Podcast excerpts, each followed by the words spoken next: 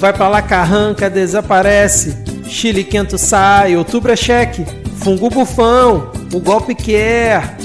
Comida só encarece, gasolina oitão, passo meu boné. Milico quem tem benesse. Vai pra lá, carranca, desaparece. Chile quento sai, outubro é cheque. Fungo bufão, o golpe quer. Comida só encarece, gasolina oitão, passo meu boné.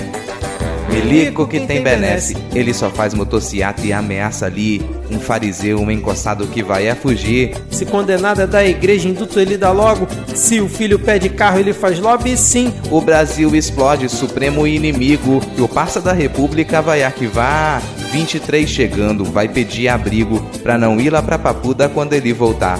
É uma piada, é uma piada.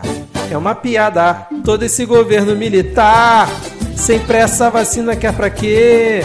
E com a inflação a galopar, quem se fode é você. É. Todo esse governo militar, sem pressa, vacina quer pra quê?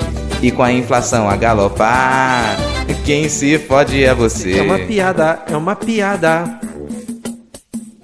Culpa do militar.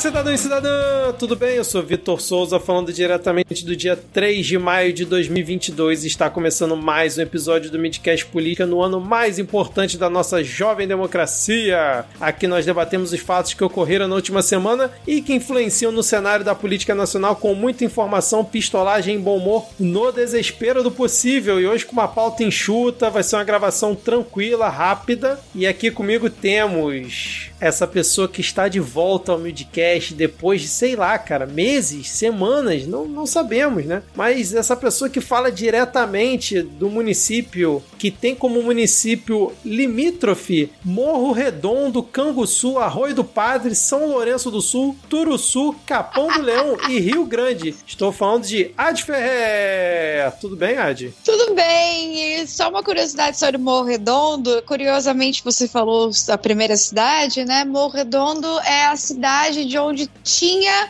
um terrorista, criador de galinha, que queria explodir tudo na Olimpíada do Rio de Janeiro. Foi preso no interior de Morredondo. Depois eu mando a notícia para vocês. Caramba, cara, eu não sabia. Primeiro que eu não sabia que tinha um possível terrorista na Olimpíada. E muito menos que ele era de Morredondo. Muito obrigado aí pela informação, Ed. E eu achando que você ia falar que o morro de Morredondo, na verdade, era quadrado ou triangular, mas foi muito melhor a informação. foi, foi bem, foi superior, né? E você já ouviu a voz dele? Está de volta também aqui ao Midcast ele que fala da cidade que tem como município limítrofe Careiro da Várzea, Iranduba, Itacoatiara, Novo Airão, Presidente Figueiredo, Rio Preto da Eva, Diego Esquinelo. Tudo bem, Diego? Porra, um monte de nome indígena bonito aí, do nada Presidente Figueiredo, né? Fico muito puto com esse negócio.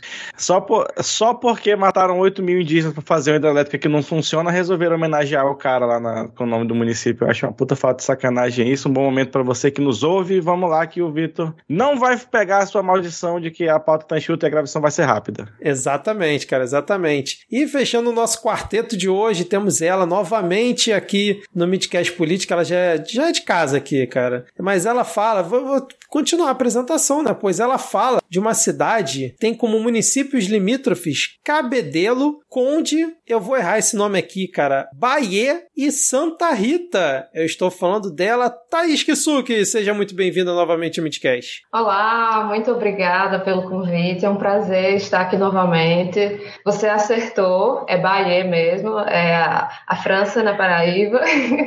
e quem vier aqui, as praias do Conde de Cabedelo são maravilhosas. Olha aí, cara, é quase uma aula aula de geografia sempre essas aberturas aqui do Midcast. Mas, cara, a Age mandou aqui a notícia, que notícia maravilhosa da, da, do terrorista de Morro Redondo. Nunca desconfiei, diz pai de preso por suspeita de terrorismo no Rio Grande do Sul. Prisão ocorreu na quinta em Açoita Cavalo, no interior de Morro Redondo. Família se diz assustada e com medo de possíveis represálias. Ele era criador de galinha e nas horas vagas ele falava com a galera lá da Al-Qaeda e os caralho. Era é bem bizarra essa história mesmo. Não sei se é verdade, mas é muito louco, porque ele é um criador de galinha, ele vende galinha na internet. eu não sei porque que eu tô rindo, mas. Nós podemos dizer, inclusive, que a sua família ficou chocada. Pois é, mas cuidado, vocês sabem com quem seus filhos estão conversando na internet, de repente eles são amigos aí da, da Al-Qaeda ou coisa pior, né? E tá planejando aí se vestir de viking no começo do ano e você não sabe de nada. Sim, verdade, cara. Não, mãe, relaxa, o meu amigo ele vem de galinha. tá, tá tranquilão, tá suave, né? Ai, meu Deus do céu. Bom, é, ouvinte, fique aí até o final, pois a Thaís, ela tem um recado muito importante para você aqui, lá no momento dos salves. Então, você costuma, de forma absurda, pular o momento dos salves e dicas culturais, não faça isso nesse episódio, porque tem um recado muito importante. Lembrando que se você quiser seguir o Midcast nas redes sociais, nós estamos no Twitter, mal, mal, muito mal no Twitter, porque tô tendo tempo de nada de publicar lá. E também no Instagram com o perfil arroba podcastmid. Diego, Thaís, Ad, quais são as arrobas de vocês aí? Arroba garoto do Quicão, porque pão com salsicha, pão salsicha Quicão está de espírito. Vamos lá! A minha arroba é arroba ad underline news com S, news com Z em alguns lugares, news com S em outros. E agora eu tô no TikTok, mas eu também não lembro qual é a arroba. Mas é isso aí, procure lá, tô lá. Desde a primeira vez que você gravou aqui, você fala que tá no TikTok. vou, vou, acreditar quando aparecer na minha folha, eu não vou nem procurar.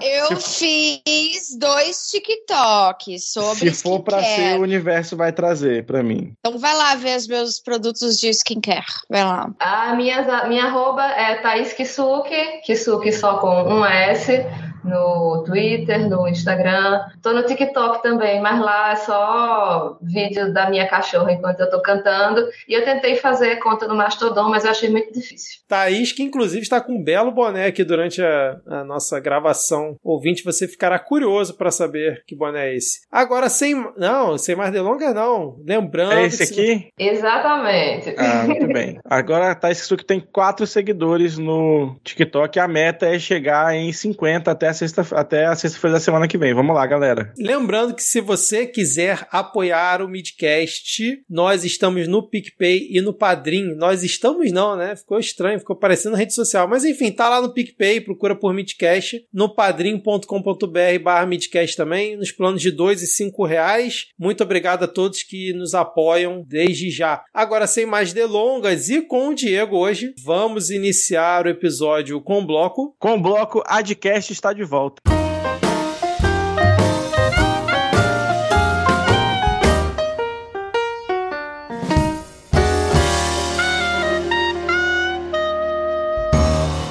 Vamos começar esse nosso bloco Adcast está de volta com uma notícia que a gente duvidou que fosse acontecer. A gente vai atualizar uma notícia passada, porque a gente comentou aqui uns dois episódios atrás que o Bolsonaro tinha solicitado uma reunião com o seu WhatsApp. Ele queria falar com o senhor WhatsApp para discutir que história é essa de fazer acordo com o TSE e não lançar né, uma nova ferramenta lá no WhatsApp para você criar grupos de sei lá quantas mil pessoas para espalhar fake fake news à vontade, no caso do, do Bolsonaro, né? E aí, realmente aconteceu a reunião dos representantes do WhatsApp com o presidente Jair Bolsonaro. Eu fico imaginando a cara, do, sei lá, do CEO, do diretor, sei lá quem que foi encontrar com ele, tendo que ir né, ao encontro do fungo presidencial para explicar que realmente, ó, nós somos uma empresa privada, nós fazemos o que nós quisermos, né, em relação às novas features, né, do, do programa, e sim, a gente só vai lançar depois que passar as eleições, porque a gente quer. E é isso. Você não tem nada a ver com isso. A gente fez acordo com o TSE, mas não tem nada a ver com isso também. E passar bem. E foi basicamente isso. O Bolsonaro é, fez a reunião com os representantes e descobriu que o WhatsApp é uma empresa privada que decide quando que ele vai lançar as coisas. Eu acho muito engraçado o termo, né? Tipo, Bolsonaro se reuniu com o WhatsApp. Parece que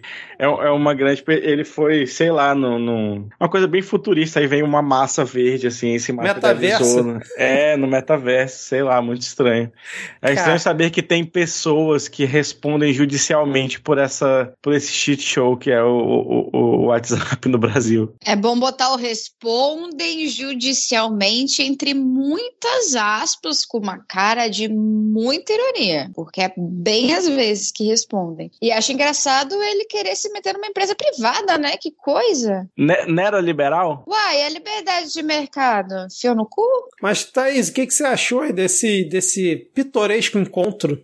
Bom, eu fiquei muito sentida pelo nosso presidente, que a gente vê que ele está muito chateado, né? Que ele tinha muita coisa importante para espalhar para muita gente no WhatsApp. E o doutor WhatsApp não deixou, né, ele fazer isso, ele iluminar o povo brasileiro com a sua mentirada. Que bom pra gente, né? Mas é, não, não é por isso que, que, que, a gente tem que descuidar, né? Que não tem o grupo do WhatsApp, mas tem grupo do Telegram e ainda dá para fazer muito estrago. É, exatamente. Eu fico pensando, será que na hora ele tentou tirar alguma dúvida com alguém do WhatsApp? Porra, me ensina a mexer nisso aqui que às vezes não funciona. Tipo aquela coisa de tiozão mesmo, cara, do tiozão do Zap, cara. Será que. Ele deve ter pedido para conhecer os seus grandes fãs, né? Na internet. Aí o cara levou ele para duas salas que tinha, assim, 100 milhões de celulares. O Carlos fazendo selfie, né? Aquela montagem que rola aí na internet, né? Do Carlos com um monte de celular, assim, né, cara? Fazendo ok, assim, pra foto. Mas aí, ó, o Fábio Faria, né? Que é o ministro da, das comunicações, ele depois deu uma entrevista coletiva e vou citar aqui a, a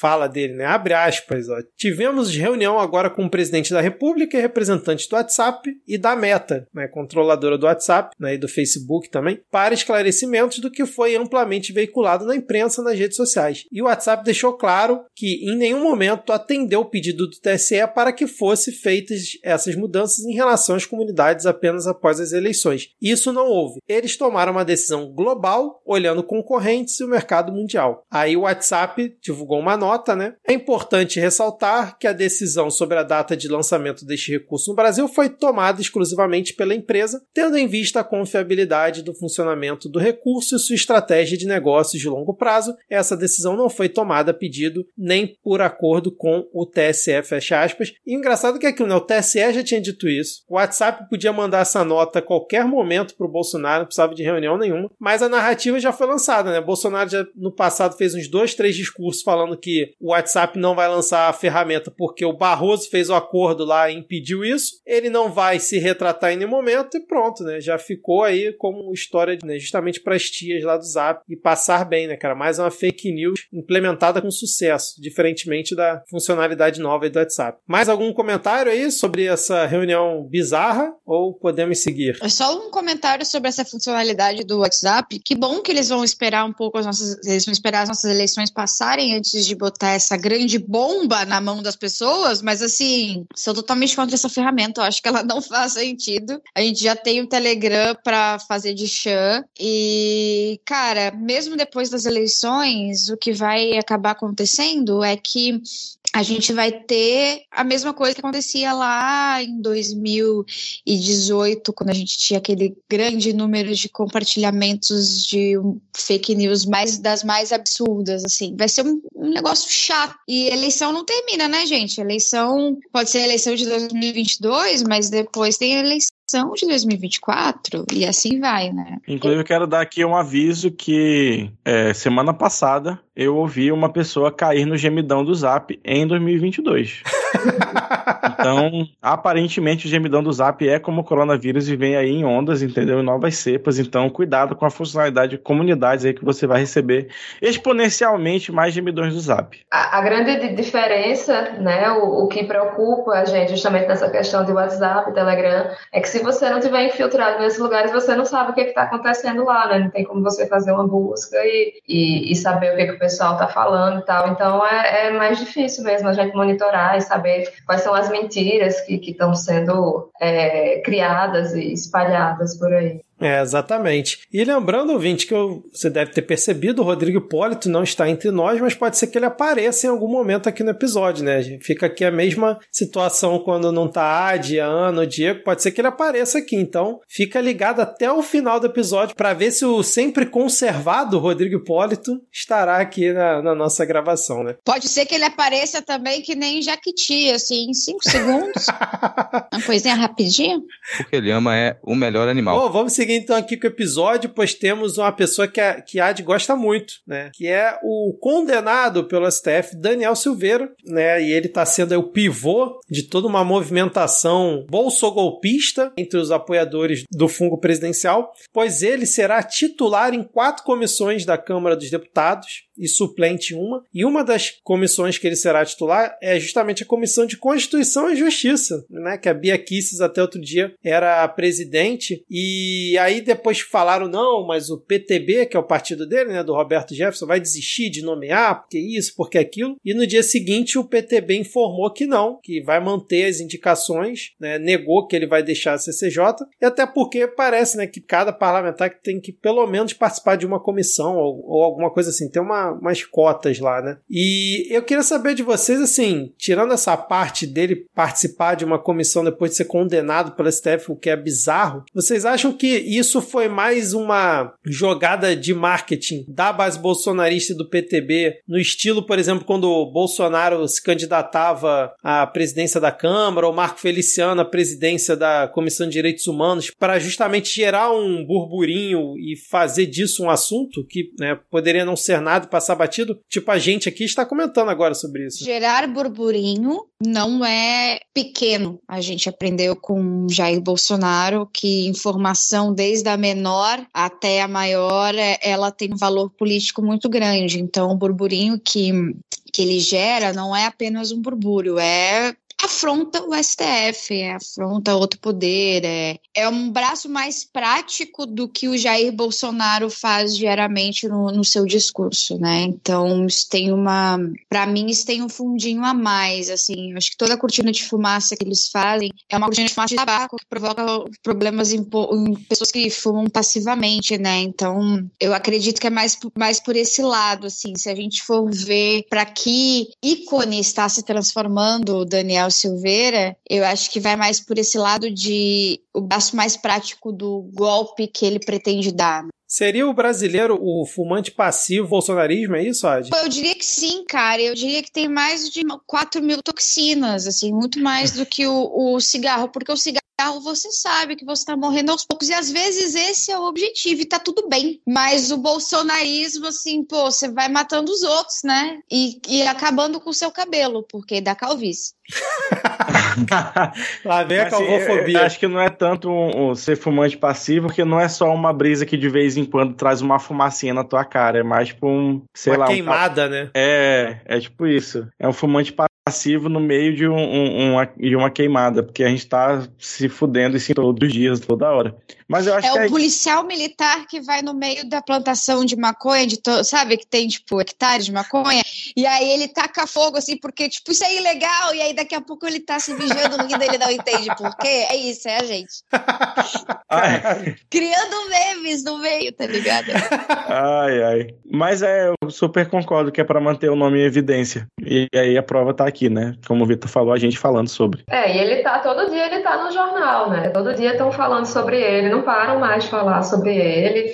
Virou o It Boy que fica peitando as autoridades, né? E ele tá, tá sendo usado como um exemplo, né? Eu acho que, eu, eu não sei se, se é um exemplo para os, os outros políticos do, do, desse núcleo bolsonarista ou se é um exemplo para os próprios eleitores. Eu imagino que talvez ele sirva mais de exemplo para os próprios eleitores, porque é uma maneira de instigar né, a desobediência. E, o cara não tá usando tornozeleira. Pô, imagina se, tipo, o cara não tá usando a tornozeleira há um tempão. Tipo, todo mundo que, que, que tem que usar a tornozeleira eletrônica tem esse, esse tipo de tratamento, é essa, essa putaria, usa quem quer, ou o cara realmente consegue fazer o que quer, né? É muito complicado, porque o STF vai lá e, e bota oito anos de, de pena para ele, a, a, a, teve a multa, né, justamente por ele não ter usado a, a tornozeleira, mas a gente fica, fica meio difícil a gente aqui assistindo é, sentir que, que realmente a gente vai conseguir que o cara pague, né, por, por atacar a, a, democracia, por atacar as instituições, por, por defender a, a ditadura, enfim, é, a gente fica muito pouco esperançoso, mas vamos ver, porque realmente é, é um problema, assim, se fizer tudo isso, ficar isso mesmo. É, exatamente. E aí o,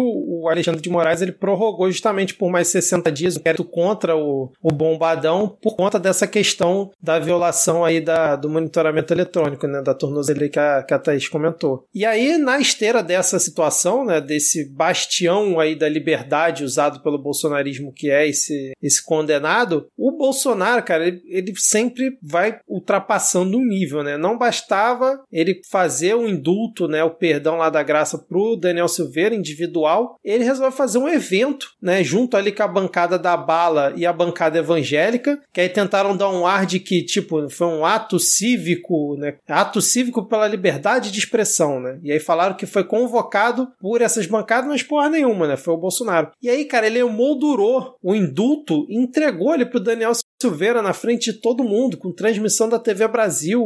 É o escárnio total da situação, né? E novamente, né, ele atacou o STF, atacou o processo eleitoral. E aí, cara, ele chega no final já do discurso dele, fala que os militares deveriam ter uma apuração dos votos paralela ali no dia da eleição, que segundo ele, ele continua, né, com aquela fala mentirosa de que os votos são apurados numa sala secreta do TSE, o que é uma mentira, e aí ele quer que, sei lá, né, tenha ali um, um desvio para que também os militares apurem os votos. Também mentiu dizendo que os votos são transmitidos pela internet, o que não é verdade, né? É uma rede fechada. O Diego até pode explicar melhor aqui, que ele participa do, do processo aí, mas eu queria saber de vocês como que vocês viram, interpretaram essa fala do Bolsonaro de sugerir uma apuração dos votos é, através ali do, dos milicos. Já seria a preparação do golpe por essa linha de, tipo, tentar melar a eleição de alguma forma para, sei lá, tentar cancelar a votação, sei lá, inventar alguma Está coisa? cancelada. É golpe, gurizada. Mas, assim, só antes da, das opiniões é, mais políticas, assim, a, as Forças Armadas sempre participaram. Elas participaram da elaboração da urna eletrônica, inclusive. Né? O setor de, de, de informática aí, da, sei lá, como do Ministério da Defesa, participou do projeto das urnas eletrônicas e sempre participa da fiscalização do código que ocorre no ano da eleição. Então, as Forças Armadas já fazem parte desse processo. Não, mas é, é isso mesmo. A, as Forças Armadas sempre fizeram parte do processo. Essa tentativa de ir para um outro lado, de fazer uma outra contagem paralela, isso é só para minar cada vez mais a, a, credibilidade e também ver se passa, né? Porque ele, ele é muito da tenteada livre. Jair Bolsonaro é muito da tenteada livre. Vou tentear aqui, se me deixarem fazer, eu vou fazer mais um pouco. Se me deixarem fazer, eu vou esticar mais um pouco, sabe? É mais ou menos nesse sentido que ele vai. E as eleições é exatamente nesse, nesse mesmo, nessa mesma lógica. Ele trabalha nessa lógica de esticar um pouco, voltar, ver até onde onde ele pode ir. Isso é só mais uma. Isso é só mais uma das expectativas dele, das ideias dele para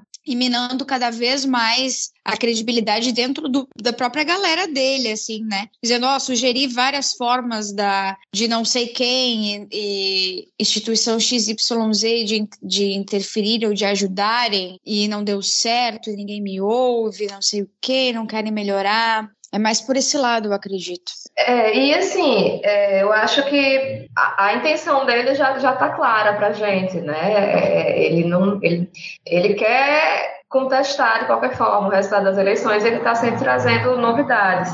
Claro que não é difícil para ele conseguir um, um militar que, que vai chegar lá e vai dizer: não, não valeu, não valeu, tá, roubou ali, ó, eu vi que puxou o cabo da internet na hora de votar e os votos não foram computados. Então, assim, a gente fica apreensivo porque, de fato, é, capacidade de, de, de bagunçar a votação ele tem. Eu não me lembro aonde eu escutei essa informação, então, assim, é, se quiserem confirmar depois os ouvintes, né, eu acho que, é, que vale a pena, mas esse, eu não sei se foi no, no talvez no, no, com essa ou, ou, no assunto, mas é uma, uma questão de, de, que, de que houve é, um questionamento justamente por parte de, de alguns militares de, do que, o que, poderia causar o cancelamento das eleições. E aí a, a resposta foi justamente é, que se, se muitas urnas é, quebrassem, né, se, se os discos rígidos de muitas urnas fossem danificados, aí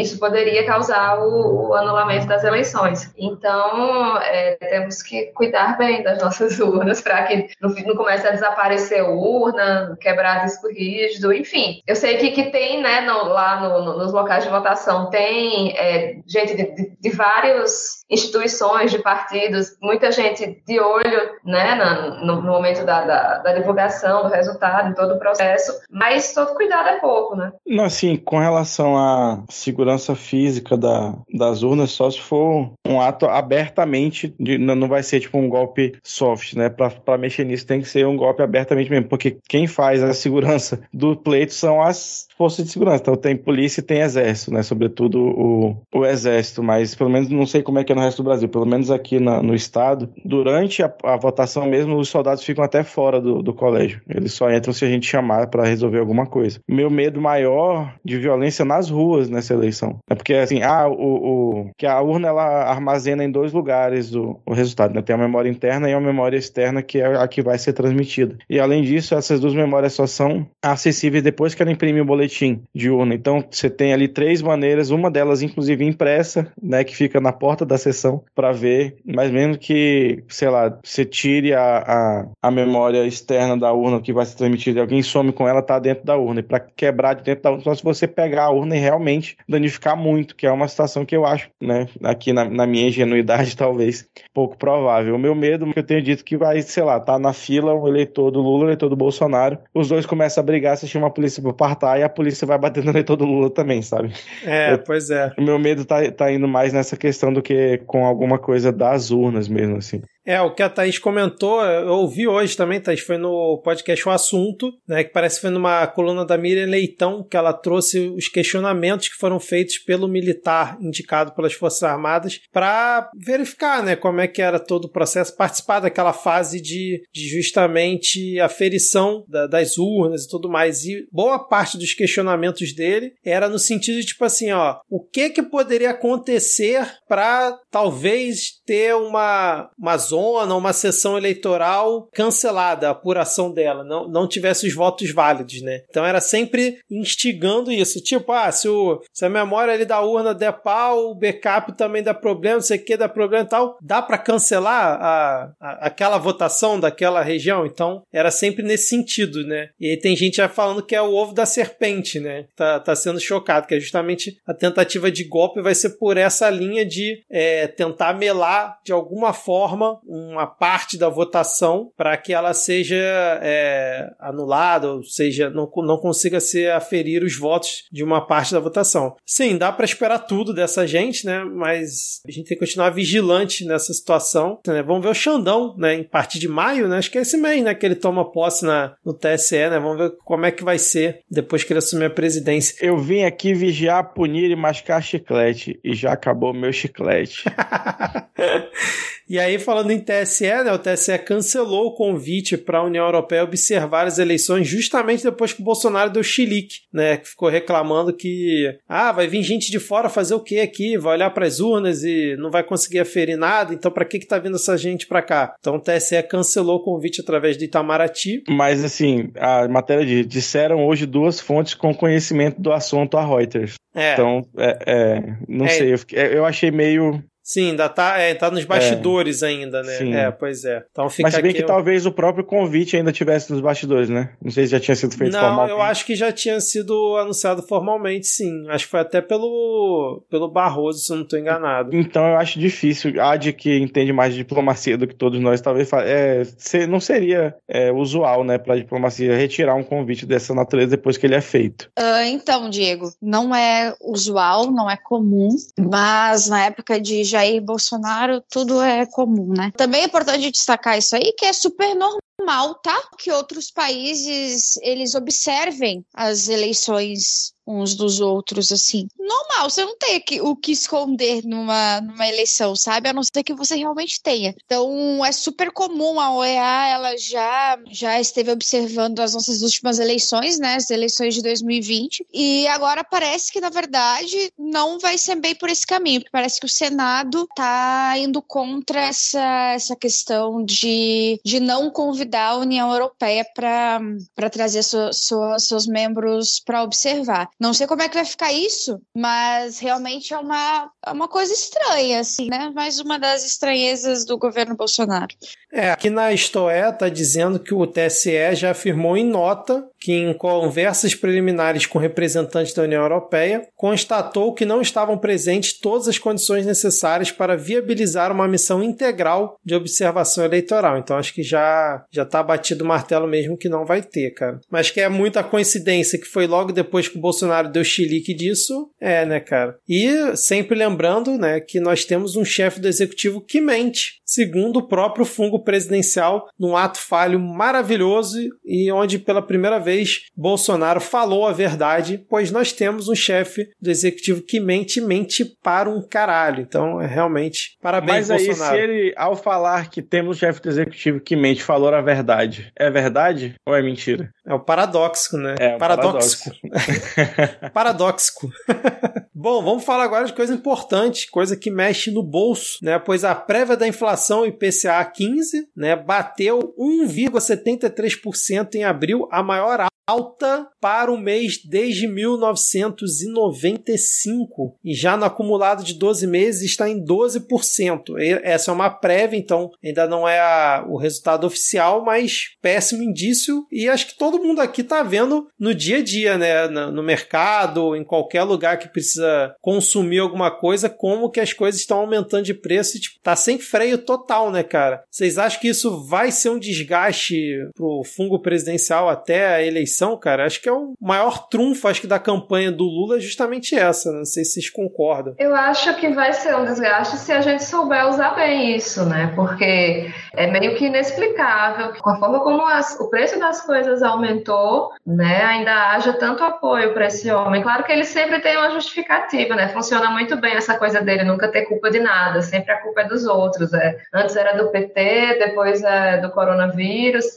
é do, do STF e do Congresso que não deixa ele trabalhar. Enfim, o preço das coisas continua aumentando. Eu realmente espero que isso faça alguma, alguma coisa, alguma diferença, mas eu acho que a gente realmente tem que, que saber é, usar bem, inclusive até nessa coisa de, de conversar mesmo com as pessoas ao nosso redor, né? Porque, de fato, a gente dizer que ah, Bolsonaro é feio, chato, bobo, uma bolsa de cocô, não, não vai mudar a opinião das pessoas que apoiam ele, mas dizer, e aí, tu tá conseguindo comer, tá conseguindo pagar a gasolina, isso daí realmente não tem como fingir que não tá acontecendo, né? Tanto que é, a gente vai ver que a, o apoio dele, em grande parte, está entre as pessoas que têm mais dinheiro, né, atualmente. Não, é, e só para complementar aqui rapidinho, Diego, a gasolina né, foi o maior destaque nessa, nessa composição, né, ela teve uma alta de 7,51% e só o impacto dela no índice de 1,73, só o impacto da gasolina foi de 0,48. É muito bizarro, né, cara? O quanto que impacta e realmente tem uma galera que tá pagando 8 reais e tá de boa, né, cara? Uh, eu iria mais pelo, pelo mesmo caminho da, da Thaís, eu acho que Uh, a gente,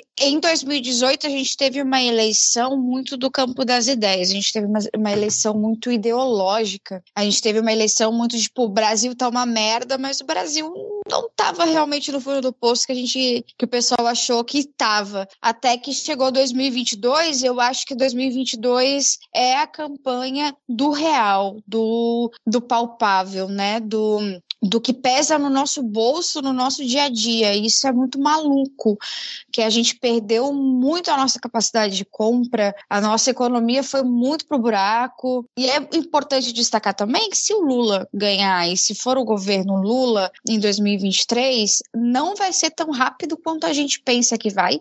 E acredito que isso pode causar um pouco de frustração. Mas o buraco em que a gente se fiou tá tão grande que eu acho que é o que vai pesar, assim, para não reeleição de Jair Bolsonaro se seguir nesse, nessa forma. Cara, e assim, para a base, para o núcleo duro do bolsonarismo, acho que nem isso é, não vai ser suficiente, porque, como vocês sabem, aqui em casa tem um membro né, desse núcleo duro.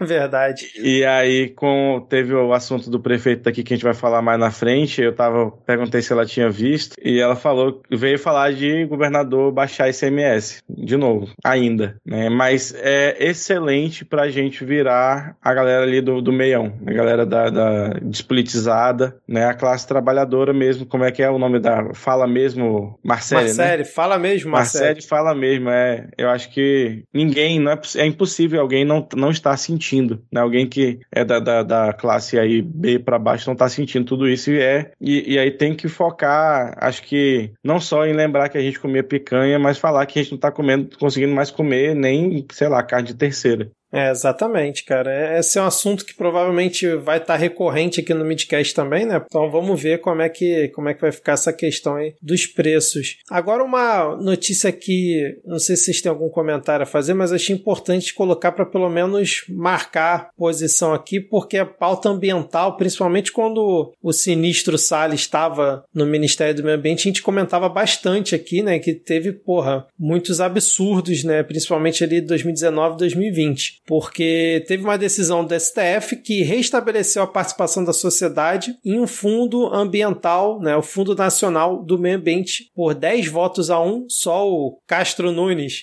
que votou contra. Então agora a sociedade civil está reintegrada a esse Fundo Nacional do Meio Ambiente que o Bolsonaro tinha retirado a partir de um decreto, né? E aí foi analisado e agora a sociedade civil vai ter que novamente fazer parte desse conselho conselho né, deliberativo, como sempre, como sempre participou, né? E essa foi mais uma daquelas ações né, do Bolsonaro para tentar destruir qualquer tipo de organização que tenha em defesa do meio ambiente. É, e também faz parte daquela chamada pauta verde, né? Que o STF está julgando várias ações. Você tem algum comentário a respeito disso? Ou fica só o registro aqui mesmo? Eu quero desejar forças e luz para essa pessoa que vai representar a sociedade civil no meio do monte de pastor, milico e, e, e, sabe Deus que porra que tu vai ter dentro desse fundo.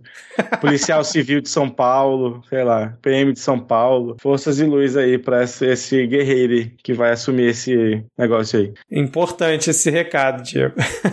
Pois agora vamos para o nosso último tópico desse primeiro bloco. É um assunto que mexe bastante com o jogo político dentro da Câmara dos Deputados e principalmente com é, as narrativas para as eleições, né? Porque a Câmara aprovou aquela MP do Auxílio Brasil, então agora se tornou realmente um projeto de lei e foi definido um piso permanente de 400 reais para o benefício. Então, assim, o texto original ele previa previa complementação até dezembro, e agora lá na Câmara, né, o relator da proposta, que foi João Roma, que era o antigo ministro do Bolsonaro, acolheu a emenda para que esse valor fosse estendido para os próximos anos. O texto ainda vai passar pelo Senado. Eu não vi atualização disso, acho que ainda não foi votado no Senado, se eu não estou enganado. Foi um movimento importante que provavelmente o Bolsonaro, não sei se vocês concordam, né, o governo Bolsonaro vai ter ganhos políticos com essa questão, principalmente por ter tornado né, ter fixado esse valor mínimo estendido além de dezembro, que era justamente uma das críticas, né, é que o programa ia só até dezembro, que era tudo eleitoreiro e tal, mas agora na Câmara dos Deputados isso foi ampliado. Como é que vocês veem isso? Pode surtir efeito positivo aí pro, pro Bolsonaro, apesar de sempre bater na tecla, o Rodrigo não tá aqui, né, que 400 reais atualmente não tá dando para nada, que é insuficiente, mas é melhor do que zero reais para quem por acaso está recebendo. Né? É foda você ter aí o Suplicy tendo dedicado a sua vida inteira à renda básica de cidadania e ela de, finalmente, querendo ou não, ter chegado desta forma completamente tosca, torta e, e, e doida, né? Absurda, sei lá, mas é, é uma, uma segurança, né? Porque essa questão de ser só até dezembro, eu, eu achei que essa, que essa MP nem fosse ser votada no fim das contas. Tava torcendo para que não, porque aí voltaria a ser a lei do Bolsa Família, né? Porque ela revogou ou o Bolsa Família ficou aí um mês e pouco sem ter programa social nenhum, logo que ela foi editada. Mas assim, ele vai sambar, sapatear e saracutear em cima desses 400 reais até onde der. E vai trazer, sim, querendo ou não, um, um, um ganho aí, sobretudo na, na, na, galera mais fodida, né? O que mais precisa mesmo. Ele vai conseguir cooptar, porque essa galera tá muito envolvida nas redes de informação dele, seja por meio de igreja evangélica, seja por meio de, de, de outras, é, de grupo do Zap. Essa galera literalmente só tem acesso à internet pelo WhatsApp, né? Então o que vai chegar é o 400 reais com a, uma, duas notas de 200 com a cara do Bolsonaro no lugar do Lobo Guará, assim. É, ele vai usar tudo que ele tiver ao seu alcance. Ele tem muito pouco, né? Ele fez muito pouco, muito pouco. Então, o que ele vai poder dizer é, sei lá, que ele tirou a esquerda do poder, que ele deu o auxílio Brasil, que, sei lá, ele acabou com a identidade de gênero e que ele comprou vacina. E mesmo a gente sabendo que, que o auxílio e que a compra da vacina foi feito pelo governo dele muito a contragosto, ele vai conseguir é, captar, assim, é, um, um, capital político,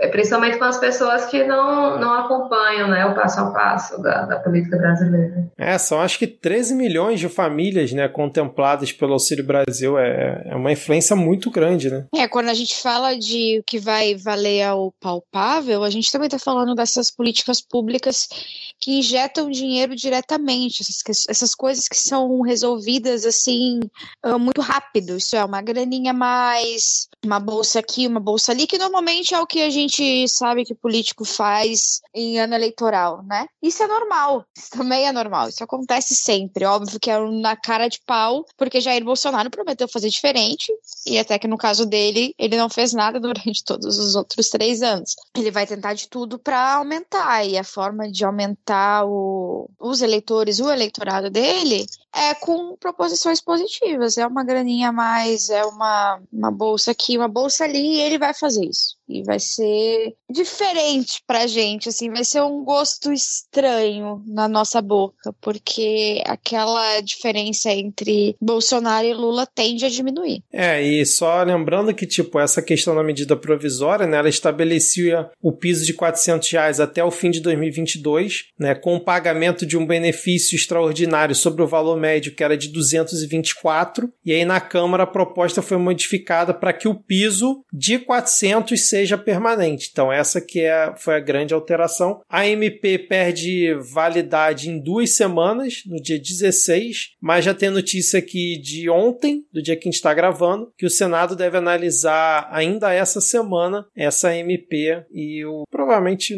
vai passar, né? Na Câmara passou com esmagadora votação, então com certeza no Senado vai passar também. Mais algum comentário sobre essa questão ou podemos seguir para o nosso bloco? Porra, jovem, tu não tirou o título de eleitor, caralho.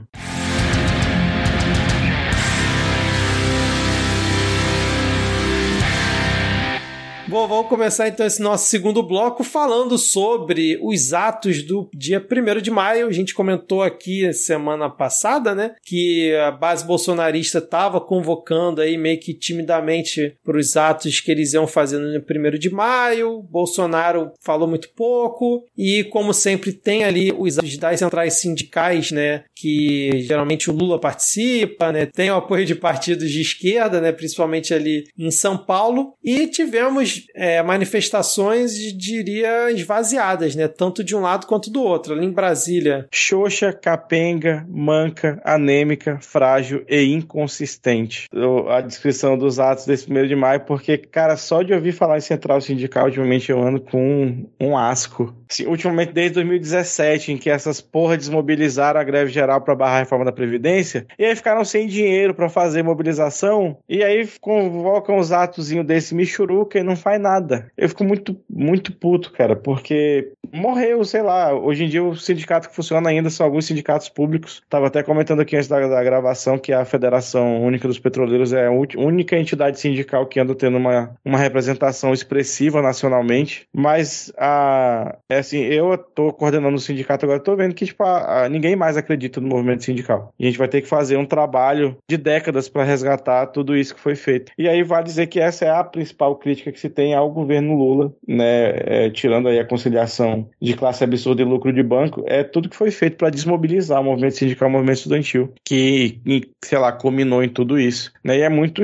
é muito triste, cara, você ver, sei lá, um primeiro de maio esvaziado, que é um dia era para ser muito significativo e, e quem devia puxar né, a memória do porquê desse dia e, e, não faz nada porque não tem dinheiro, porque se vendeu por causa de merda lá no governo Temer, sabe? Não, e é aquilo, né? Apesar de ter sido esvaziado, tanto o evento do Bolsonaro quanto o das centrais sindicais, com a participação do Lula, né? Público risível dos dois lados, ainda assim, as manifestações pró-Bolsonaro, que não tinha nada a ver com o 1 de maio, era manifestação pelo Daniel Silveira, a favor do governo, foram maiores maiores do que as manifestações que realmente estavam ali para lembrar e para celebrar o primeiro de maio, né? Como o Diego falou, que era uma data que era para ser muito mais impulsionada, né? E, e, esse é o nível que chegou realmente a força né, de mobilização das centrais sindicais, que né, um evento que não tinha nada a ver com isso, que foi no mesmo dia, acabou sendo maior, apesar das duas terem sido pequenas, né? Eu ainda acho que comparar as duas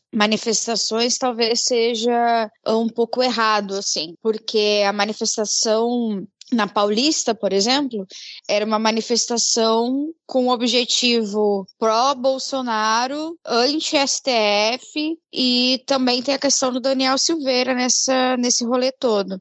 A manifestação movida pela CUT pelo PT é uma manifestação de 1 de maio, é um, uma massa assim de realmente de, de trabalhadores, não é um evento assim para mostrar a força da esquerda ou a força realmente. Claro que pelo símbolo do dia 1 de maio ela, ela daria um peso, mas ela não, não é, digamos assim, comparável com a outra manifestação, justamente por ela ter um objetivo completamente diferente. Acho que dá para a gente ver como é que que vai ser a eleição pelo lado de Jair Bolsonaro com essa manifestação, sim. A gente não consegue analisar ainda a, a esquerda, a força da esquerda, com a, pela manifestação de 1 de maio, né? No, no sentido de eleição. No sentido de o significado do 1 de maio, sim, eu concordo com, com o Diego totalmente nisso. É um esvaziamento completo de uma pauta que é uma pauta 100% de esquerda, sim, que deveria estar com uma galera e tudo mais. A Thaís está informando aqui que não tem nenhum comentário sobre esse assunto. O ouvinte não está vendo, mas está aqui confirmado, né? Então vamos seguir aqui sobre com a nossa pauta, né? Pois vamos agora falar sobre os presidenciáveis. Vamos começar aqui com o nosso queridíssimo, o queridíssimo principalmente Ad Ferrer, Ciro Gomes, Dessa vez eu tenho que concordar com Ciro Gomes. Olha aí, estou concordando com Ciro Gomes, que ficou irritado com os bolsonaristas que encheram o saco dele lá na AgriShow em Ribeirão Preto. E ele saiu xingando, falando um monte de, de coisa assim pro, pros caras que estavam lá perturbando ele. E aí eu tenho que concordar com o Ciro, né? O bolsonarista que, porra, vai lá encher o saco do cara, né? Em plena feira lá, sei lá o que, que ele tava fazendo também na AgriShow. Mas o cara tá lá enchendo o saco dele, falando Bolsonaro e tal, não sei o que, pegando o pé dele, tem que xingar mesmo, cara. Se identificou como bolsonarista, foi hostilizado, tem que devolver xingando o bolsonarista mesmo. O que, que você acha, Ad? Eu acho de uma enorme hipocrisia de Ciro Gomes quando ele age dessa forma e age de forma machista contra a mãe de uma pessoa. E aí ele vem se doer pela pauta identitária dos policial. Me diga, Qual é Teve que é? isso? Teve teve, essa, rapaz? fez um Cara, post porra, falando tem- mal do, do- da fala do Lula, porque Ah, é horrível sim. falar esse tipo de coisa de policial. Policial é gente, como todos nós. Entendeu? Então, tipo, ele é totalmente contra a pauta identitária quando não é um homem branco, cisgênero, hétero, policial. Aí vocês não têm direito a, a pedir um pouco de respeito. Isso que eu acho bem interessante, assim, algumas, algumas hipocrisias do, do Ciro Gomes, tipo, Lula não deve ficar quieto sobre XYZ. Não, tem coisas que o Lula não deve ficar quieto, eu concordo com ele até. Mas tem, tem horas que só olha assim, cara, você você foi pra Paris, bicho. Você foi pra Paris, quem é você pra falar coisa, entendeu? Tipo, Cara, não dá. Fala, amigo. Tem uma frase dele aqui, porque tem, tipo, na, na matéria, vê aí no, no link. No episódio tem a transcrição do diálogo entre Ciro e visitante da feira e tem uma frase dele que eu quero emoldurar. Não tem educação, não, babaca, vai tomar no cu.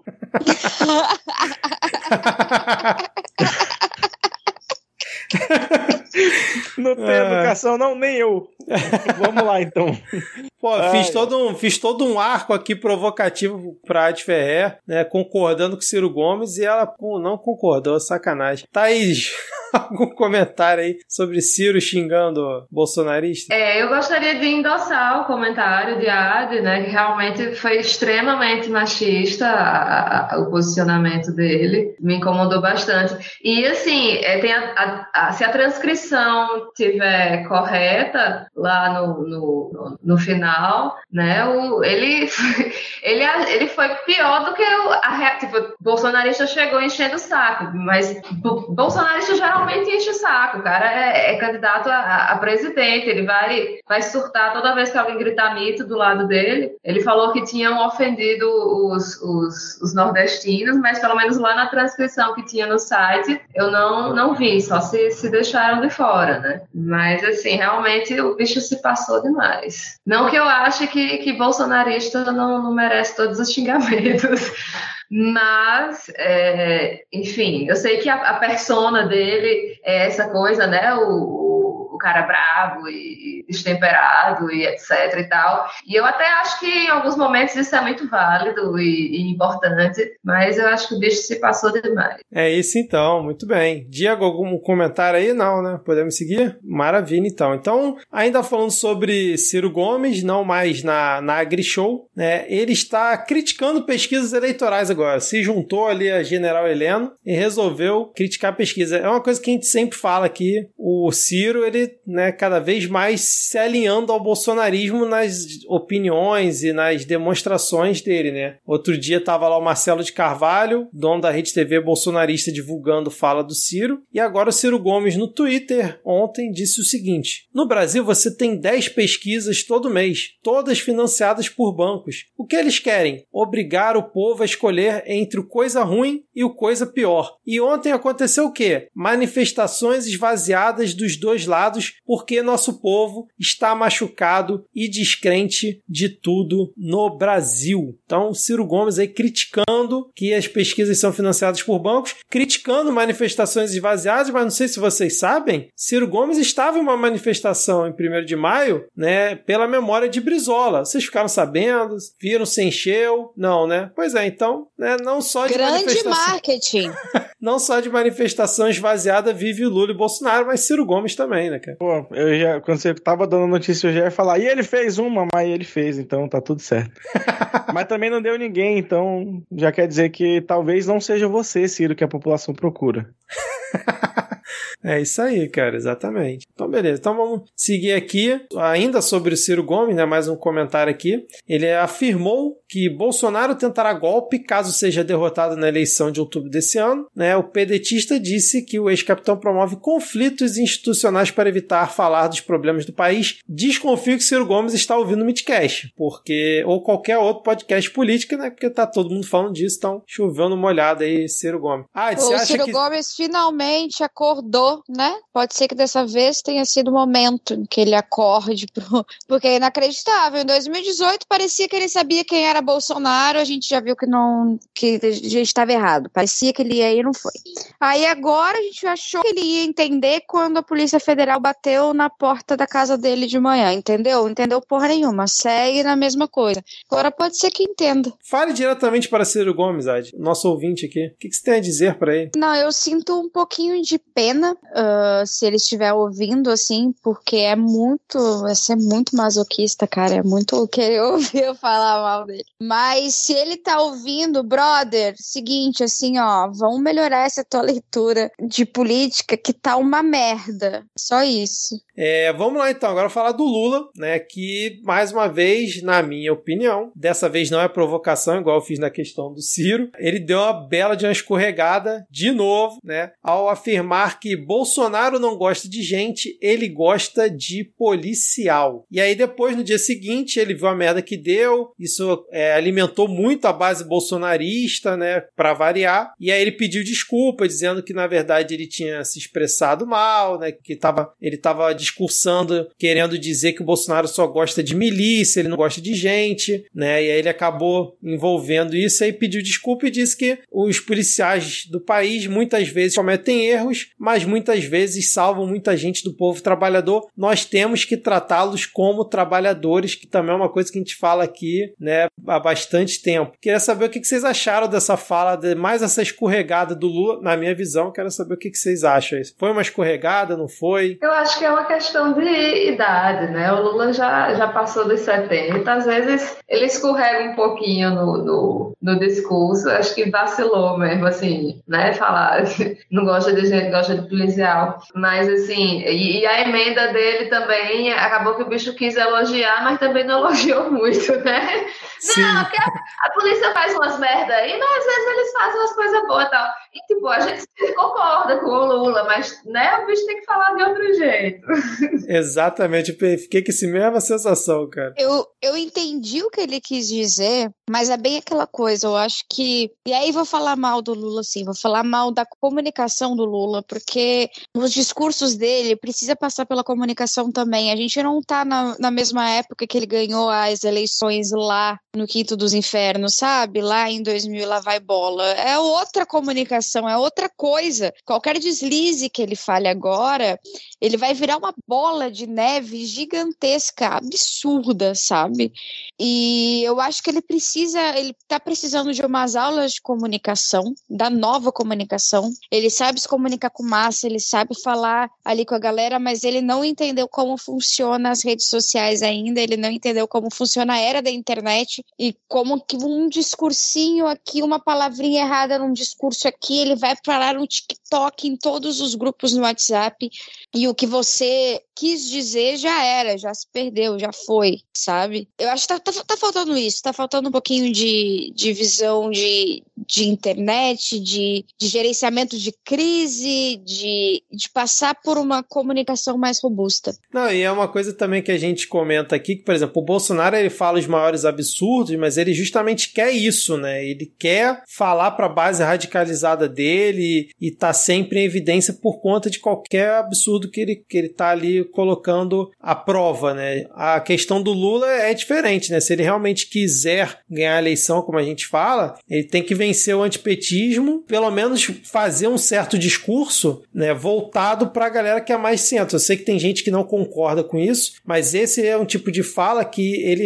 não vai conseguir dialogar com aquela galera que é mais moderada, que ele vai precisar do voto na eleição, né? Quando ele comenta que Bolsonaro não gosta de gente, ele gosta de policial. Muitas das pessoas que possivelmente pensam em votar no Lula ou são policiais, ou são amigos de policiais, parentes policiais, então tem toda ali uma, uma conjunção, né? Então, é, realmente é difícil. É difícil. Volto a falar, sei que tem gente que não concorda, que acha que o Lula tem que até mesmo radicalizar um pouco mais no discurso. Não digo radicalizar, mas ser mais incisivo no discurso dele. Mas, cara, se quiser realmente ganhar a eleição e tirar esse verme aí do poder, não dá para ter deslizes como esse, né? E ainda na esteira dessa, dessa situação aí do Lula, né, a gente teve Marina Silva, que é pré-candidata a deputado federal, considerou machista a fala do Lula quando ele se referiu justamente a Marina no evento da rede, né, que declarou apoio à pré-candidatura do, do Lula no primeiro turno. E aí a, o Lula no evento ele comentou o seguinte: eu esperava que a Marina estivesse aqui, porque a minha relação com a Marina é muito antiga, é muito grande. Eu às vezes não sei porquê, ela demonstra momentos de raiva, momentos de não. E aí a Marina falou que se fosse com homens, esse diálogo teria sido nesses termos, né, de falar que ah, ela tá com raiva tudo mais. Thaís, Ad, principalmente, o que, que, vocês acharam? Eles concordam com Marina? É mais uma do. Eu achei desnecessário esse, esse comentário do Lula, essa cobrança da Marina tá lá. A Marina não tem obrigação de estar tá,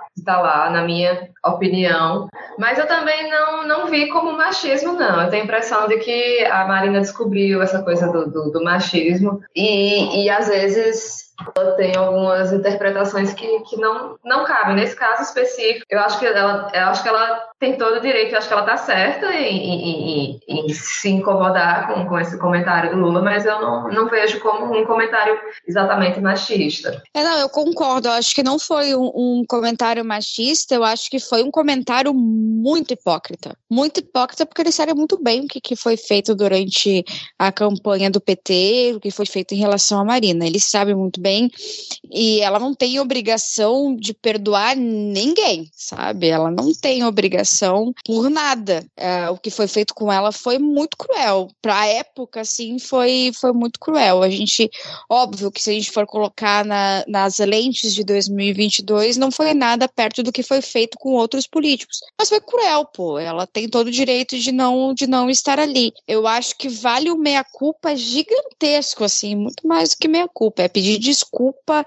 com todas as palavras, com todas as ações, porque o que foi feito foi cruel e podem discordar, mas eu não acho que essa seja a forma correta de se lidar politicamente com ninguém, ainda mais, como ele mesmo falou, né, uma pessoa de anos, né? E pelo que ela fala, ela não chegou a ser procurada por ele, né? Então não é como se ele tivesse ido atrás e ela tivesse rejeitado ele. Simplesmente é como se esperasse que ela fosse atrás dele levar o apoio dela por vontade própria. E mais uma notícia aqui relacionada às eleições de 2022, pois o Solidariedade, olha aí, Diego, Solidariedade, Paulinho da Força, declarou apoio ao Lula, né, no, já no primeiro turno nas eleições e segundo Geraldo Alckmin, cara, o encontro, né, com Solidariedade, esse apoio é o prenúncio da vitória. Agora, cara, porra, se tinha alguma dúvida, agora tá tudo certo. E segundo um uma notícia que saiu aqui, é, deixa eu ver, no Estadão. O PSB delegou ao Alckmin a tarefa de atrair evangélicos e o agronegócio né, para a campanha do Lula. Então, o PSB é, resolveu aí colocar né, o Alckmin como vice-presidente de relações governamentais e aí ele teria essa incumbência de trazer o voto evangélico e do agronegócio para a chapa Lula-Alckmin. Né? Vamos ver se vai surgir surtir algum efeito esse, esse movimento, né, cara? É, vamos seguir aqui, Diego. O próximo tópico é para você, cara. Então, cara, o excelentíssimo senhor prefeito da Paris dos Trópicos, como é conhecida Manaus, ele tá puto, tá puto. Ele fez uma fala aí é, é, essa semana ao lado do, do governador Wilson Lima, que estava com a cara de tacho, na qual você poderia fritar de 8 a 15 pastéis,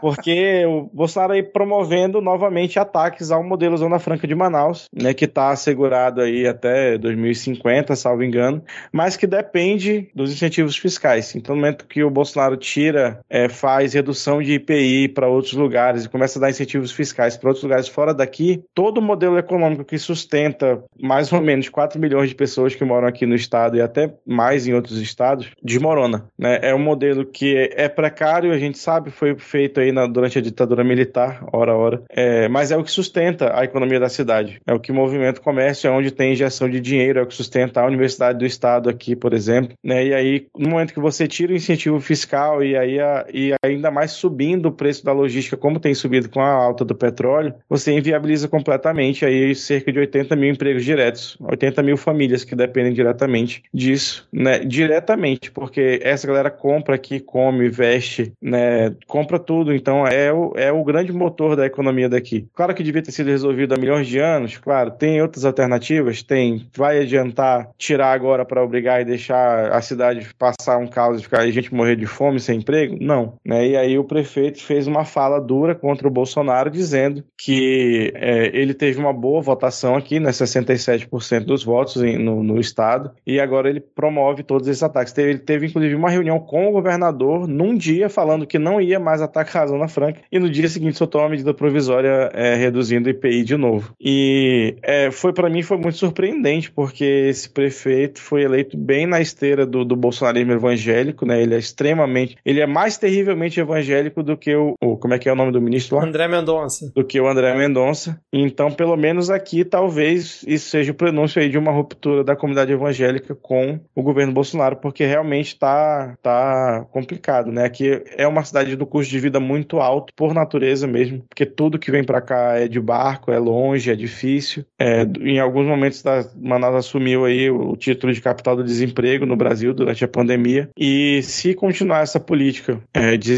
desincentivo fiscal para cá, vai ser de novo o que aconteceu lá no começo do século XX com a, a derrocada do ciclo da borracha. Vai virar uma cidade fantasma, só que agora a cidade não tem mais, sei lá, 30, 50 mil pessoas que tinham em 900 e não devia ter tudo isso, não devia ter tão pouco, mas não tinha os 2 milhões 300 mil pessoas que tem agora, né? E a Zona Franca aqui diretamente em Manaus já, já gerou mais de 150 mil empregos diretos, então ela já vem diminuindo e encolhendo ao longo desses últimos anos e se é, essa política de incentivo fiscal simplesmente acaba da noite para o dia, as, as fábricas elas vão embora muito rápido. E não adianta achar que ah, eu tirei a fábrica daqui de Manaus e aí eu dei um incentivo fiscal para o interior de São Paulo, a fábrica vai para lá. Não, a fábrica vai para a China, vai para a Índia, vai para o Sri Lanka, vai para puta que pariu, que não é aqui. No momento que você tornar inviável esse modelo aqui, ninguém vai querer produzir no Brasil. Ainda mais com promessa aí, né, olhando pelo ponto de vista do burguês. O Lula prometendo revogar a reforma trabalhista e, e tudo isso.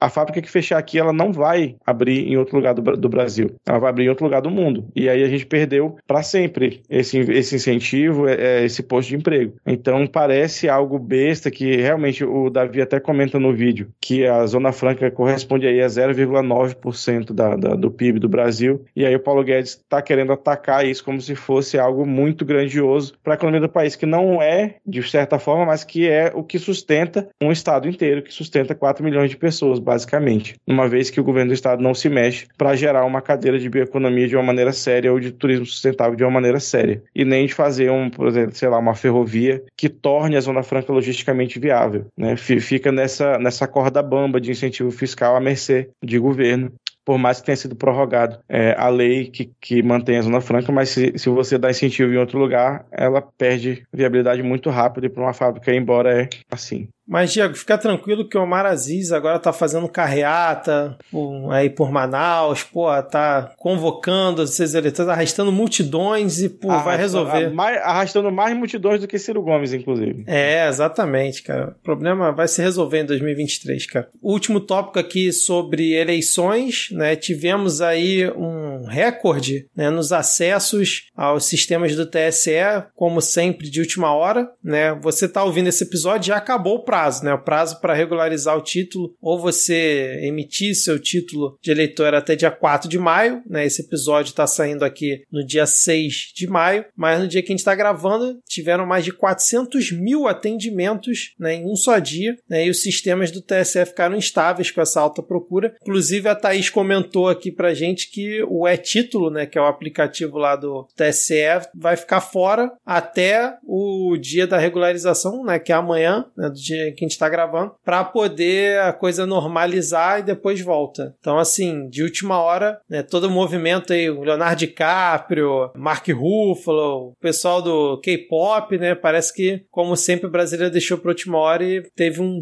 um certo boom aí para retirada e regularização do título, né. Só espero que daqui a pouco não surjam bolsonaristas dizendo, olha, pô, o TSE boicotando aqui, fraude, tentei regularizar meu título e não consegui, Daqui a pouco surge esse, essa fanfic, né, cara? Bom, vamos seguir aqui, porque novas pesquisas. A gente tem uma aqui para presidente e outras duas curiosas que eu botei aqui na pauta. Pena que o Rodrigo não tá aqui para acompanhar uma delas, né? Vamos lá. Pesquisa Poder Data, novamente uma pesquisa feita por telefone. É sempre bom fazer essa observação. E aí o Bolsonaro já estaria empatado com o Lula no sul, no sudeste e no centro-oeste, né? Aí a gente já teria um, tecnicamente empatado. No nordeste o Lula estaria ganhando por 49 a 26, enquanto no norte o Bolsonaro ganharia por 48 a 31. Né? Só que no Nordeste são 39 milhões de eleitores e no Norte são 11 milhões de eleitores. Né? E no Sudeste está empatado, Centro-Oeste muito parecido, no Sul também. E aí no segundo turno, Lula teria 48% contra 39% do Bolsonaro. Né? E no primeiro turno, isso seria 41 a 36. Então, mais uma vez, uma pesquisa Poder Data por telefone. E como o Rodrigo sempre bate na tecla, mais uma pesquisa que por telefone mostra o Bolsonaro com uma porcentagem maior do que as pesquisas presenciais, né? Então fica aqui esse registro. Vocês querem comentar alguma coisa sobre mais essa pesquisa Poder Data? Eu acho que vale a pena é, falar o público, né, do, do, do prefere o Lula ou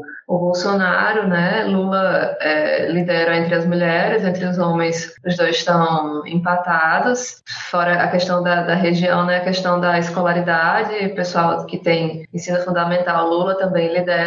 Ensino médio superior também seguem tecnicamente empatados. O pessoal até dois salários mínimos, Lula lidera. Mais de cinco salários mínimos, o Bolsonaro lidera, né? Então a gente vê bem claramente assim quem é o, o público do, do, Bolsonaro, né? O homem rico, essa faixa. É, exatamente, cara, exatamente. Então vamos continuar acompanhando quais vão ser as próximas pesquisas. Não sei quando que sai a próxima Datafolha. Eu até olhei na, no perfil lá do Central Eleitoral, não tinha informação, porque a Datafolha é a única que acho que está sendo feita presencial, que é o que mostra números um pouco destoantes, né? O Lula sempre mantendo mais ou menos o patamar, mas o Bolsonaro com um, um valor um pouco abaixo. E Ciro Gomes manteve nessa pesquisa aí 6%, mostrando uma total regularidade ao longo desses últimos meses aí. A gente tem a pesquisa IPEC também, que é o antigo Ibope, para o Espírito Santo. Por isso que eu comentei que é uma pena o Rodrigo não estar tá aqui, mas a gente mas ficou observação que o Renato Casagrande está liderando com 42%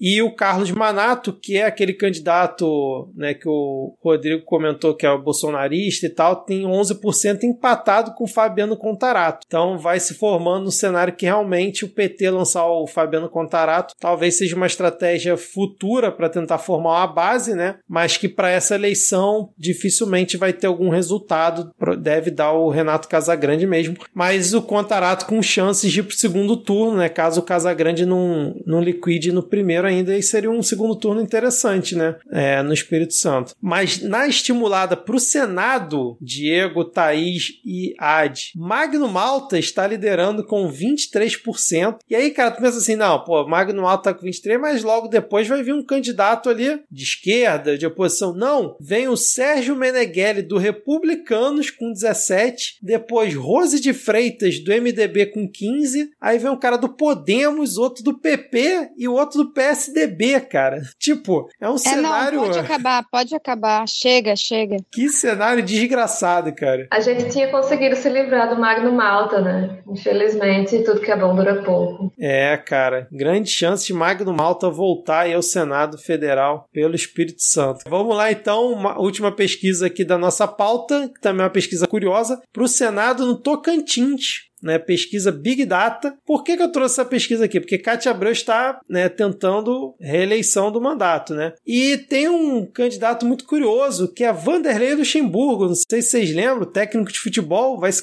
é pré-candidato ao Senado pelo PSB, partido aí de Geraldo Alckmin, né? E companhia. E aí na pesquisa Big Data, professora Dorinha, que é atualmente deputada federal, lidera com 26%, Cátia Abreu com 15% vem segundo e Vanderlei Vanderlei Luxemburgo em terceiro com 13%. E aí eu fui pesquisar porque que o Vanderlei Luxemburgo vai concorrer pro Tocantins, porque tipo, ele nunca treinou um time Tocantins, nunca. E aí disseram que ele é empresário e tem negócios no Tocantins, então por isso que ele se filiou por lá. Isso aí pode ser qualquer coisa, mas achei curioso. Vanderlei Luxemburgo, pô, fechou, é, vi aí como candidato ao Senado pelo Tocantins. Mas Vai fazer tem um grande time trabalho. De futebol no Tocantins que seria para ser treinado pelo, pelo Luxemburgo. Qual são os times de futebol Tocantins, gente? Mas aí ele, quem sabe ele eleito vai manter ali a belíssima tradição né, de bons parlamentares que o futebol nos deu, como o Romário.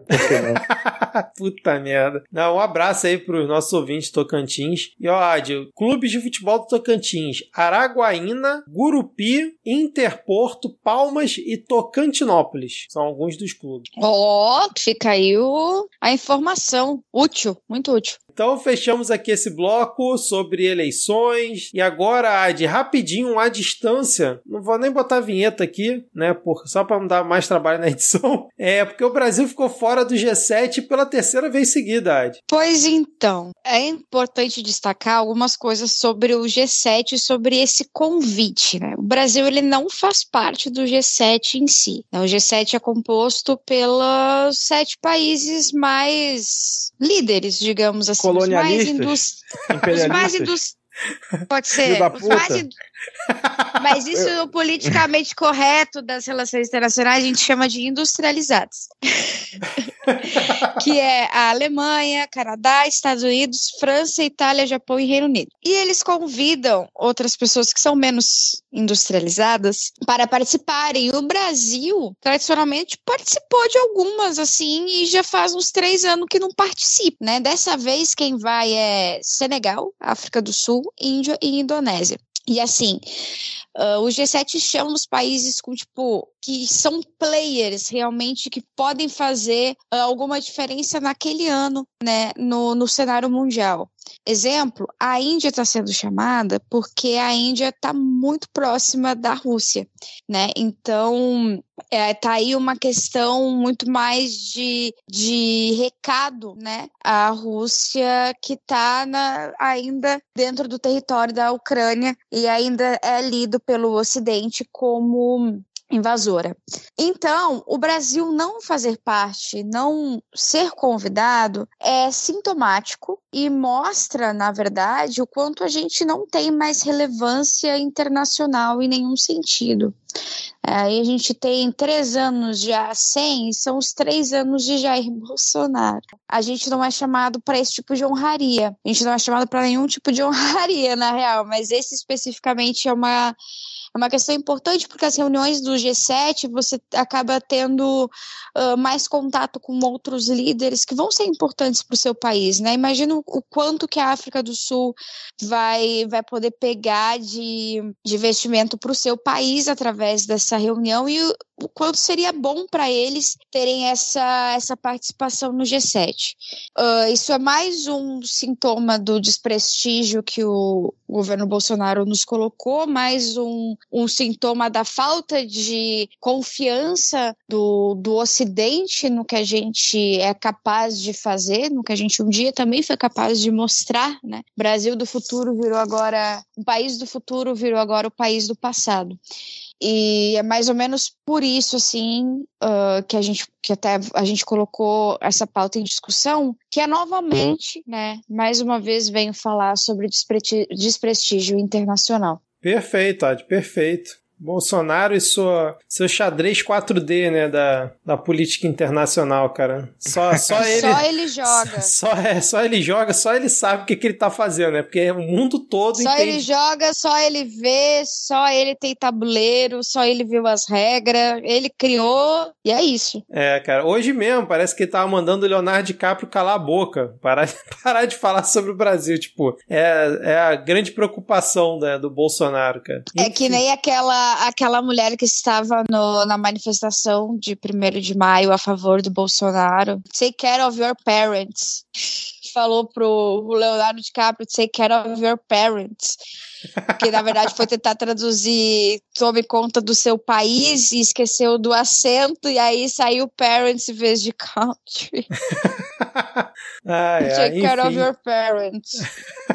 Bom, tá aí, chegamos agora ao momento da surpresa aqui para, para os nossos queridos amigos ouvintes, mas em especial para os apoiadores do Midcast. Pois quem é apoiador do Midcast Olha só, hein? preste atenção. Quem for, na verdade, vou, vou mudar o tempo verbal aqui. Quem for apoiador do Midcast até o dia 13, escute bem, até o dia 13 de maio, até as 23h59, quem tiver ali na lista de apoiadores ou pelo Qual é PicPay. o número, Vitor? 13. Qual é o número? Repete. 13. Como é que é? 13 De de, maio. 13. 13. Não, desculpa, desculpa, eu não ouvi. É 13, Ad. 13. 13, maio. 13, é 13. É, 13, isso. Thaís. 13, 13. 13, É o dia 13, que, dia que assinaram a Lei Áurea.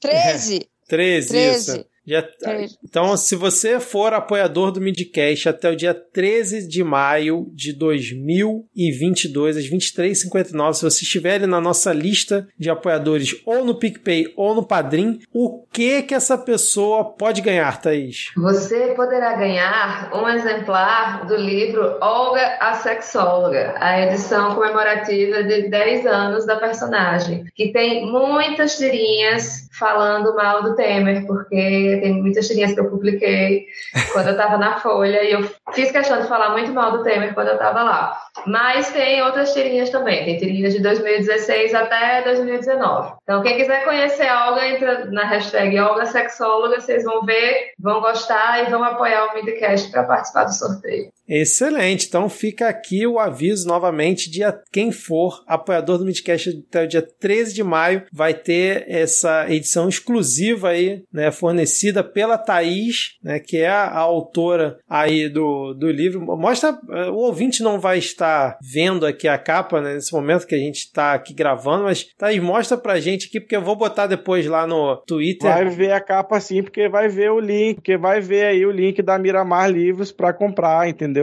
Porque vai que a pessoa não ganha. Exatamente, Thaís. Inclusive, caso né, um ouvinte apoiador aqui do Midcast não seja contemplado né, no nosso sorteio que vai acontecer. Que dia que a gente pode fazer o sorteio? Dia 14, então, né? Vamos fazer o sorteio dia 14. Ah, quem, então, vamos lá, repetindo. Ó, se você for apoiador do Midcast pelo PicPay ou pelo Padrim até o dia 13 de maio, no dia 14 você vai concorrer a o livro da Thaís, né? Que vai ser sorteado entre os nossos apoiadores. Mas aí, Thaís, quem por acaso não for contemplado, como é que pode fazer para comprar o livro? Quem quiser comprar o livro, pode ir lá na Miramar Livros, que tem lá não só Olga Sexóloga, mas tem muito livro bom. Vocês já vão fazer uma feirinha. Exatamente. Então fica a dica aí pro ouvinte miramarlivros.com.br. Então fica aqui. É, era essa surpresa, caro amigo ouvinte. Então, se você já é apoiador, vai ter oportunidade. Se você está escutando esse episódio, quiser participar do sorteio e quiser, por tabela, apoiar o Midcast, você também vai ter essa oportunidade. Então, se você já está pensando em presentear alguém aí no Dia dos Namorados, que é a próxima data festiva que vai ter, né? Corra lá na Miramar Livros e compre dos vários exemplares que tem lá para presentear quem você ama. Presente do coração. Depois de todo esse recado, chegamos ao final do episódio vamos para o nosso momento dos salves e depois as dicas culturais. Ó, só lembrando, eu informo depois lá no Twitter,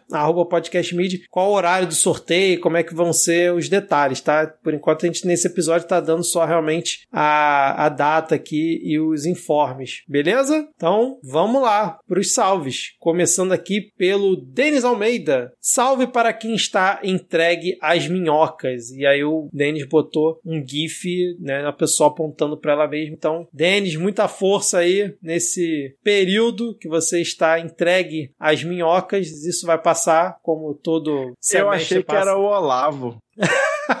Não, porque no, no tweet tá um gif de uma pessoa apontando para ela mesma. Então, Ah, tá. Mas só de ler assim, entregue as minhocas, eu pensei no Olavo, mas tudo foi bem. uma boa, seria uma ótima referência também.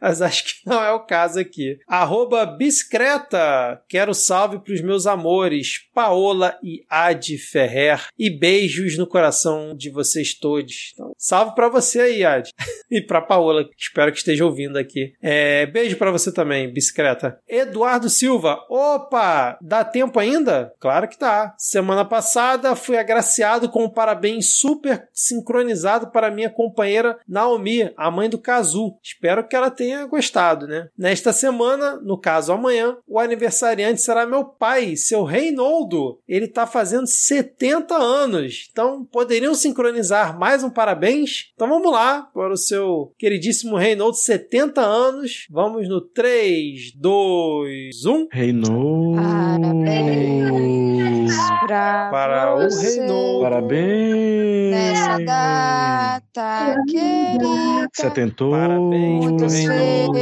felicidades. Na lavoura da Da amizade. Parabéns, de vida. Uh, Parece que é na Austrália que tem um parabéns estranho. Vou dar uma olhada depois pra pesquisar pra gente cantar aqui pros ouvintes. Não, é Rio Meu Grande Deus. do Sul o nome. Não, é outro lugar que tem a galera que, que come muito churrasco e, e, sei lá. É outro lugar com bichos É. estranhos, tá? Pode Isso. crer.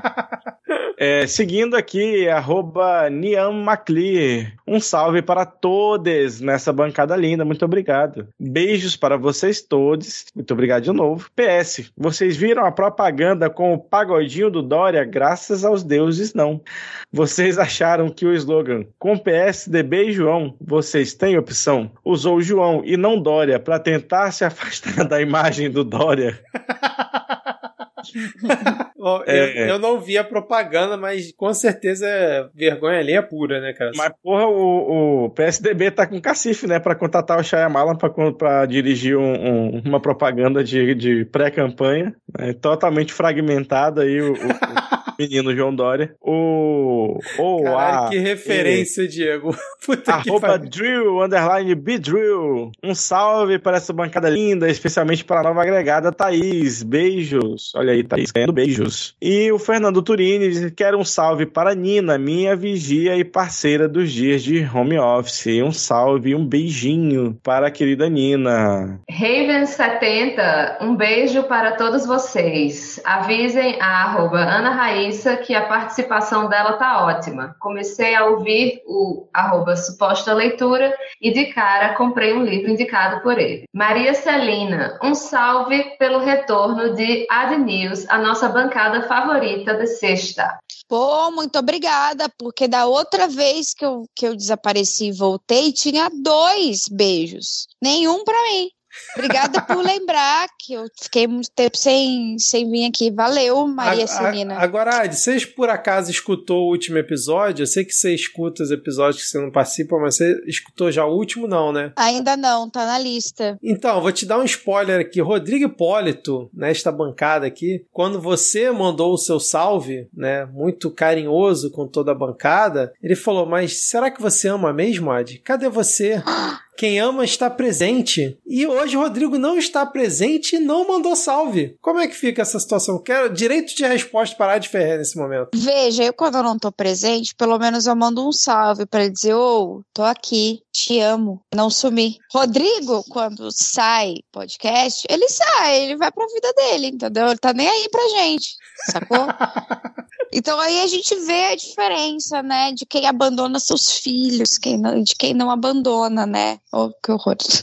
Deixa eu seguir aqui. A Marina Duarte Fonseca pediu para mandar um salve pro esposo Vitor, que não é o Vitor que apresenta o podcast. Porque esse Vitor, ele não gosta de podcast, mas ele escuta no carro com a Marina. E o Midcast é o único que ele gosta. Ah, que bom, porque se ele falasse que ele não gostava, que ele tá ouvindo da forçação, a gente ia mandar ele tomar no cu. Aí a gente apresenta notícias com bom humor, ó, e sem barulho, mais ou menos.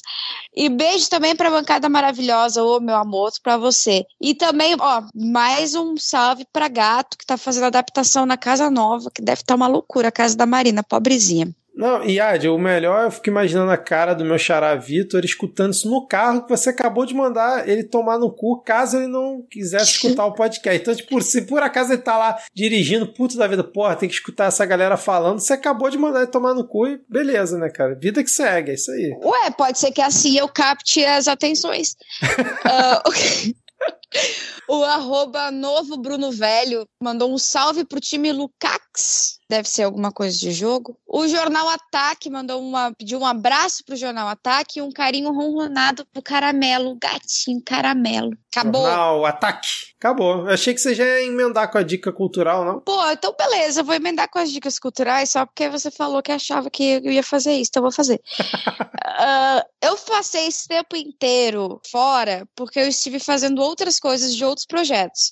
Então, agora eu vou começar a soltar as loucuras que eu fiz lá no TikTok. Virei uma adolescente e aí eu botei aí para você seguir o Emoções Misturam Ovos lá no TikTok, que a gente vai mostrar os bastidores dos shows que a gente curtiu uh, em São Paulo. O tempo que eu fiquei fora foi para isso, foi para dar um cheiro nas minhas bandas favoritas e, e falar com a galera. Então, escutem lá, vejam, vai ser massa. Excelente, Ad, excelente. Diego, Thaís, indicações essa semana? Sim, eu tenho. Como o Rodrigo não está aqui essa semana, eu vou fazer o papel dele indicar dois episódios de podcast. Boa! É, um é o Mano a Mano, podcast do Mano Brau, com a Dilma Rousseff, que é, é muito lindo, assim, é maravilhoso ver os dois conversando. Quem não escutou ainda, sei que a maioria já deve ter escutado, suponho. Mas é muito legal ver eles dois conversando, então eu recomendo. E o Café com Bolos, que na verdade é o podcast também, é, são os vídeos que o Bolos faz no, no YouTube, que ele tem um vídeo específico que é cinco passos para convencer um eleitor do Bolsonaro. Então, se você está naquele desespero, sem saber como conversar com bolsonaristas para ver se consegue convencê-lo a, a, pelo menos desistir de votar ou não votar no Bolsonaro, votar em outra pessoa, eu achei bem legal esse, esse conteúdo que às vezes a gente está sem saber o que fazer, achando que, que é impossível, né? Um eleitor do Bolsonaro, não o bolsonarista roxo, porque aí realmente não vai perder seu tempo, sua saúde. E como eu gosto de, de, de ser bairrista, eu também vou indicar uma coisa da minha terra, que é o disco da cantora Cátia de França, 20 palavras girando ao redor do sol. Encomendo aí, escutem e depois vocês dizem aqui pro pessoal o que, que acharam. Excelente, excelente, Thaís. Ótimas dicas. Tá aí, eu lembrei, lembrei, vai ter aquele festival Primavera, alguma coisa, Primavera Sound, eu acho, em, em São Paulo, em algum momento do, do, desse ano, acho que é em agosto, sei lá. E vai ter uma mina daqui que vai cantar lá, a Karen Francis. Então procurem aí a Karen Francis e escutem ela, que ela é muito massa. E se vocês quiserem ir assistir ela lá, vão lá, sei lá. então tem a Kátia de França, indicada pela Thaís, e a Karen França, indicada pelo Diego. Sensacional. É, Francis. É, não, ah, Francis. Ah, e, tá. Mas foi a sonoridade do que ela falou que me lembrou. Ah, tá. Ciro Gomes Feelings. Ciro Gomes deu uma passadinha aqui rapidinho.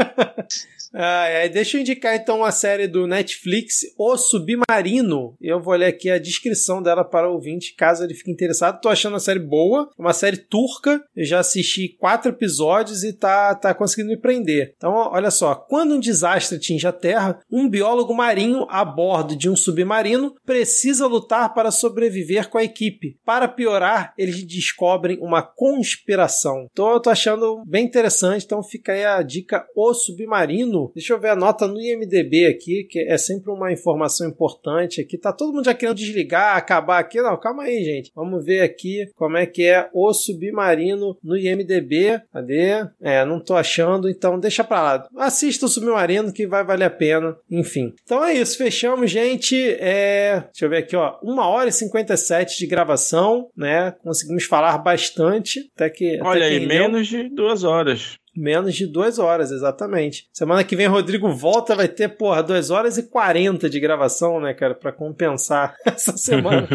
Beijo, Rodrigo, te amamos. A gente falou bastante para tapar o buraco que o Rodrigo deixa nos nossos corações. Exatamente, cara. Indo dos ouvintes também. É, é isso. Então, valeu, Ad, valeu, Diego, valeu, Thaís, mais uma vez pela presença aqui no Midcast, pela, pelo oferecimento aí do livro livro para os ouvintes, né? E espero que você tenha curtido mais essa participação aqui com a gente. Curti, é sempre muito bom estar aqui. Maravilha, então. Então, valeu, gente, e até a próxima semana. Tchau, tchau. Valeu! Tchau, valeu! Valeu!